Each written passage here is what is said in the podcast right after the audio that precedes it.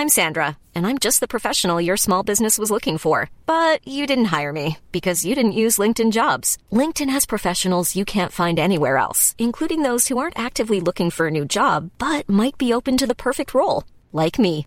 In a given month, over 70% of LinkedIn users don't visit other leading job sites. So if you're not looking on LinkedIn, you'll miss out on great candidates like Sandra. Start hiring professionals like a professional. Post your free job on linkedin.com/people today. mukashimukashi.audio. Tout d'abord, chères auditrices et auditeurs, j'espère que vous vous portez bien et que vous prenez soin de vous.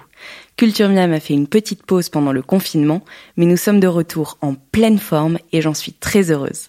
Au nom de toute l'équipe de Mukashi, je voulais dire un immense, immense merci à tous les soignants et à tous ceux qui ont travaillé en première ligne ces deux derniers mois et qui continuent tous les jours pour faire en sorte que la vie continue et que le retour à la normale se passe bien.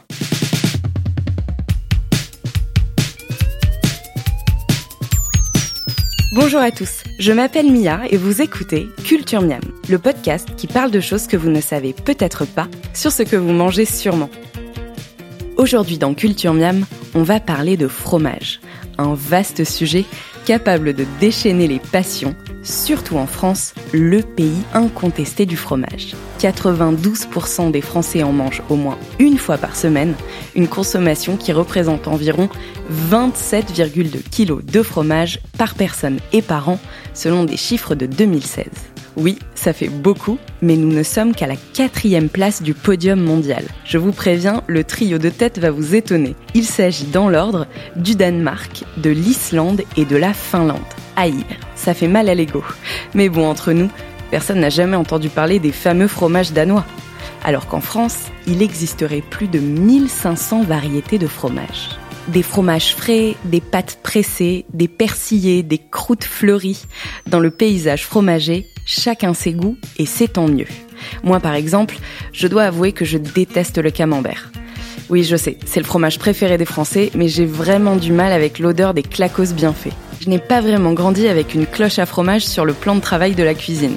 Chez moi, c'était plutôt édame dans les sandwichs et vache qui rit sur les tartines. Avec le temps et les 15 années passées en France, j'ai développé une passion dévorante pour les bleus très persillés. Comme quoi il n'y a pas de règle.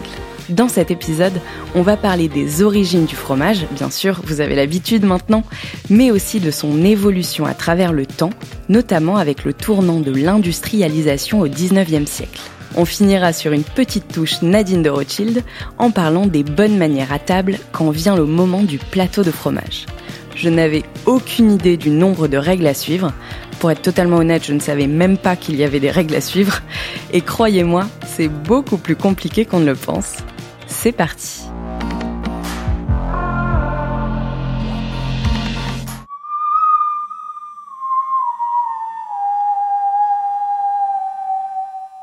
L'histoire du fromage commence au néolithique, il y a 10 000 ans, quand débute la domestication des chèvres, des brebis, puis plus tard des bovins, qui a permis à l'homme de découvrir le lait. Impossible de déterminer la région d'origine de cette découverte, toujours est-il que ce lait devait être transporté. Les nomades de l'époque stockaient le liquide dans des estomacs d'animaux, qui faisaient office de sac. Oui, il fallait être inventif à l'époque. En récupérant le lait, ils se rendirent compte qu'il avait changé d'aspect lors du transport, qu'il s'était solidifié. Comment c'est possible? Eh bien, dans l'estomac des mammifères, il existe une enzyme dont vous avez sûrement déjà entendu parler, la présure. La présure, c'est un coagulant naturel qui va amalgamer les protéines du lait en une matière solide qu'on appelle le caillé et va séparer naturellement ce caillé d'un liquide qu'on appelle le petit lait. Les hommes préhistoriques ont dû aimer le goût de cette substance solide qui s'était formée grâce à la présure, et voilà comment le fromage est né d'un hasard physiologique. À l'époque, on ne pouvait donc transporter le lait que sous forme de fromage. C'était le seul moyen de conserver ce liquide rapidement périssable. Une fois sorti de la panse, le fromage était vraisemblablement mis dans des moules pour être égoutté. Les archéologues ont retrouvé des poteries avec de petits trous qui ressemblent à des faisselles, l'ustensile qui sert justement à égoutter le fromage, daté d'il y a 7000 ans en Pologne. Comme vous pouvez le constater, les grands principes de la fabrication du fromage n'ont donc pas vraiment changé depuis le néolithique. L'ajout de présure au lait, l'égouttage du lait pour ne conserver que la matière solide et le moulage de cette matière. Voilà pour le petit point préhistoire. Mais avançons un peu dans le temps. La fabrication de fromage a continué de se répandre pendant l'Antiquité, la Grèce et la Rome antique, puis au Moyen Âge, période qui constitue un grand tournant pour le fromage. C'est à ce moment-là que les moines qui gardaient les recettes dans leur monastère reculé développent la production de fromage dans toute l'Europe. Ils mettent au point la technique de l'affinage, grâce à laquelle ils inventèrent le pont-l'évêque, le maroilles ou encore le minster. L'affinage, c'est l'opération de maturation du fromage que l'on conserve dans un endroit frais, sec et humide, comme les monastères à l'époque ou les caves aujourd'hui. Sur une période plus ou moins longue, l'affineur va prendre soin du fromage pour qu'il développe sa croûte en le retournant et en le salant sur chacune de ses faces. C'est aussi au Moyen Âge que le mot fromage apparaît dans la langue française. Il est issu du latin caseus formaticus, caseus voulant dire fromage et formaticus voulant dire formé ou moulé. Au XIIIe siècle, format désignait d'ailleurs le moule à petits trous dont je vous parlais tout à l'heure. Notre langue conserva ce format et laissa tomber le caseus. Format devient ensuite formage dans un premier temps, puis il mute en fourmage au XIVe siècle, ce qui a d'ailleurs donné le mot fourme, qui qualifie encore aujourd'hui certaines spécialités régionales comme la fourme d'Ambert. Au XVe siècle, fourmage se change enfin en fromage pour les Français, et depuis, si son nom n'a plus bougé, le fromage, lui, a continué sa conquête auprès des classes populaires européennes dès le début de la Renaissance, puis du Nouveau Monde au XVIIe siècle. Quant au mot caséus, il est à l'origine du nom caséine, la principale protéine du lait, et de la caséologie, mot que je viens d'apprendre et qui désigne la science qui étudie le fromage. Caseus est aussi la racine latine des noms queso en espagnol, queijo en portugais, cheese en anglais ou encore cacio en italien, qui veulent tous dire fromage.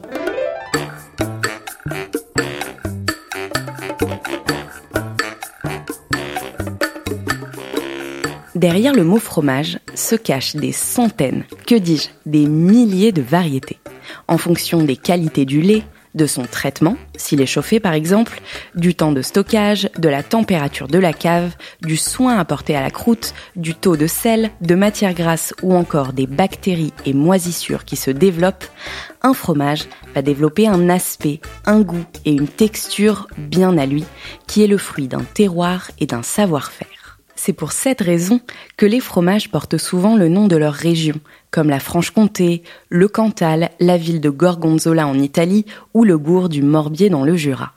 C'est aussi pour valoriser un terroir qu'il existe des appellations d'origine contrôlée ou protégée. Les variétés de fromages peuvent être divisées en grandes catégories.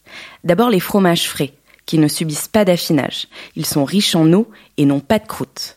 Dans cette catégorie, on trouve entre autres la faisselle, le fromage blanc, la feta, la mozzarella, le labné, le panir indien, le brochu corse ou encore le cream cheese. Du côté des fromages affinés, cette fois-ci, on trouve les pâtes pressées. On les appelle comme ça parce que le cahier est fortement pressé au moment du moulage pour éliminer tout le liquide.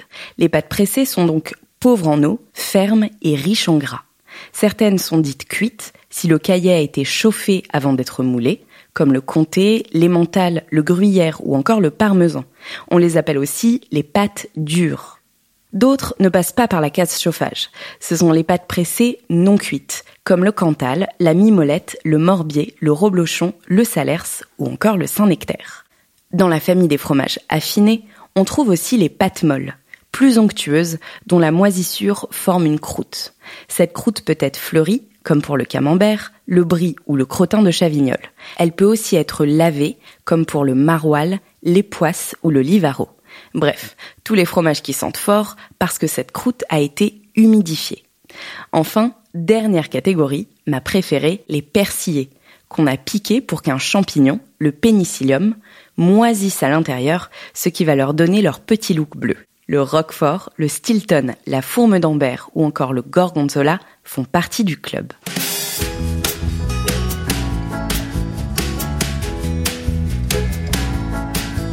Pâte pressée, pâte fraîche, pâte molle, tous ces termes sont issus du lexique industriel, parce que le fromage est aujourd'hui devenu un produit de grande consommation. Sa révolution industrielle a eu lieu au 19e siècle grâce à la pasteurisation, procédé qui permet de préserver le lait en détruisant les bactéries pathogènes par la chaleur.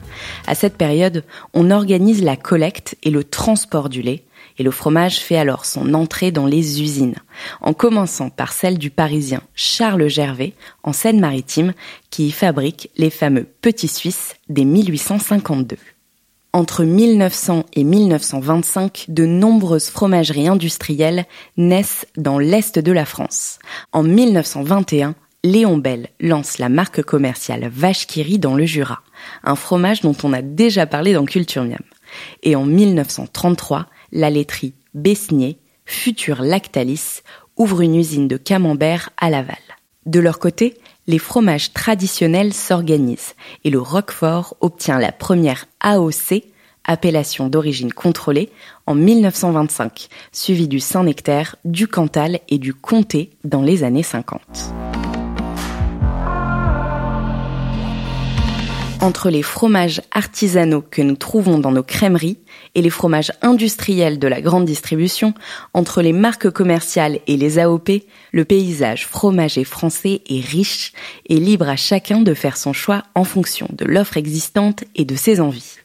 Ce qui est sûr, c'est que quelles que soient vos préférences, vous avez de fortes chances de retrouver vos fromages préférés sur un plateau à la fin du repas le plateau de fromage, une habitude typiquement française qui, même si elle est en déclin depuis que le fromage a investi le créneau de l'apéro, remplit encore tous les convives de joie, moi y compris, mais c'est parce que je sais que le dessert ne va pas tarder.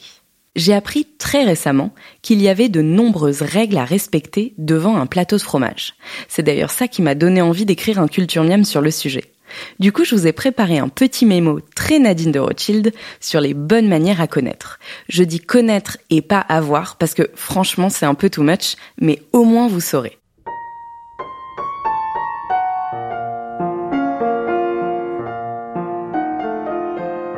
Pour commencer, un plateau de fromage doit contenir un nombre impair de variétés. 3 étant le minimum, 5 étant la moyenne ils doivent déjà être entamés quand ils arrivent sur la table, oui, même si vous venez de les acheter, histoire d'éviter ce petit moment gênant où tout le monde a peur de se lancer en premier. Vous croyez que vous avez le droit de goûter aux 5 fromages? Hmm, Désolé de vous décevoir, mais si vous voulez respecter les bonnes manières, vous avez le droit de n'en manger que deux, pas plus. Oui, moi aussi je trouve ça très frustrant, mais si vous mangez les 5, votre hôte aura l'impression qu'il n'y avait pas assez à manger au dîner ou pire, que les fromages sont meilleurs que le repas qu'il a préparé. En gros, selon les bonnes manières, un plateau de fromage vide serait le signe d'un dîner trop chiche ou pas bon du tout. C'est d'ailleurs pour les mêmes raisons qu'on ne se resserre jamais du fromage. Le plateau ne doit tourner qu'une fois et surtout, surtout, on ne complimente pas l'hôte sur son plateau de fromage puisqu'il ne l'a pas préparé. Enfin, sauf si vous êtes reçu par une fromagère ou un fromager. Je ne sais pas vous, mais moi je plaide coupable pour à peu près tous les chefs d'accusation. J'ai encore du boulot côté bonne manière. Autre sujet épineux, la découpe des fromages. Le principe est simple. Chacun doit avoir la même part, du cœur à la croûte. On ne découpe donc jamais un fromage en pointe par la pointe, sinon le dernier à se servir n'aurait que le talon. Et ça, c'est pas très cool. De manière plus générale, les fromages ronds et carrés se découpent en triangles les cylindres en tranches, les bleus en éventail depuis le milieu, les crottins en deux et les pâtes cuites comme le comté en tranches. Pour le manger, pas le droit au couteau et encore moins à la fourchette, votre seul couvert, c'est le pain. Et voilà, bon appétit. Ah ben non, j'oubliais, quand on suit les bonnes manières, on n'a pas non plus le droit de dire bon appétit. C'est compliqué cette histoire. Si nous ne sommes pas les premiers consommateurs de fromage, ce qui est sûr, c'est que le fromage incarne un art de vivre à la française et que chacune de ses variétés fait honneur à la richesse et la diversité de nos régions. Savoie, Normandie, Auvergne, Jura, Pays Basque, venez me dire sur Instagram si vous avez des spécialités régionales de prédilection et si vous êtes plutôt comté ou cantal, livaro ou trou du cru, chèvre frais ou cendré. On se donne rendez-vous le mois prochain pour un nouveau snack audio de Culture Miam et d'ici là, comme d'habitude, régalez-vous. Et au fait, écoutez Culture Miam sur Apple Podcast, SoundCloud et votre application de podcast préférée. Laissez-nous plein d'étoiles et suivez-nous sur Facebook, sur Instagram, at Culture Miam Podcast, sur culturemiam.fr et sur mukashimukashi.audio.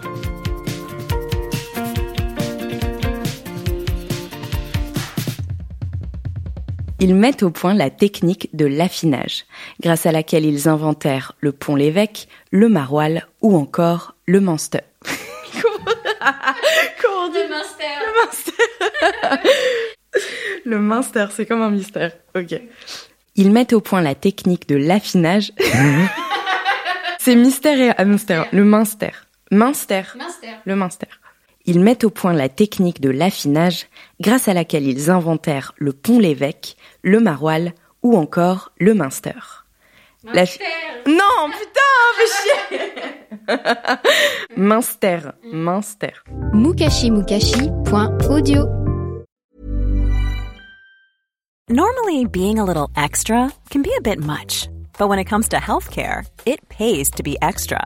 And United Healthcare makes it easy with Health Protector Guard fixed indemnity insurance plans. Underwritten by Golden Rule Insurance Company, they supplement your primary plan, helping you manage out of pocket costs without the usual requirements and restrictions like deductibles and enrollment periods. So when it comes to covering your medical bills, you can feel good about being a little extra. Visit uh1.com to find the Health Protector Guard plan for you.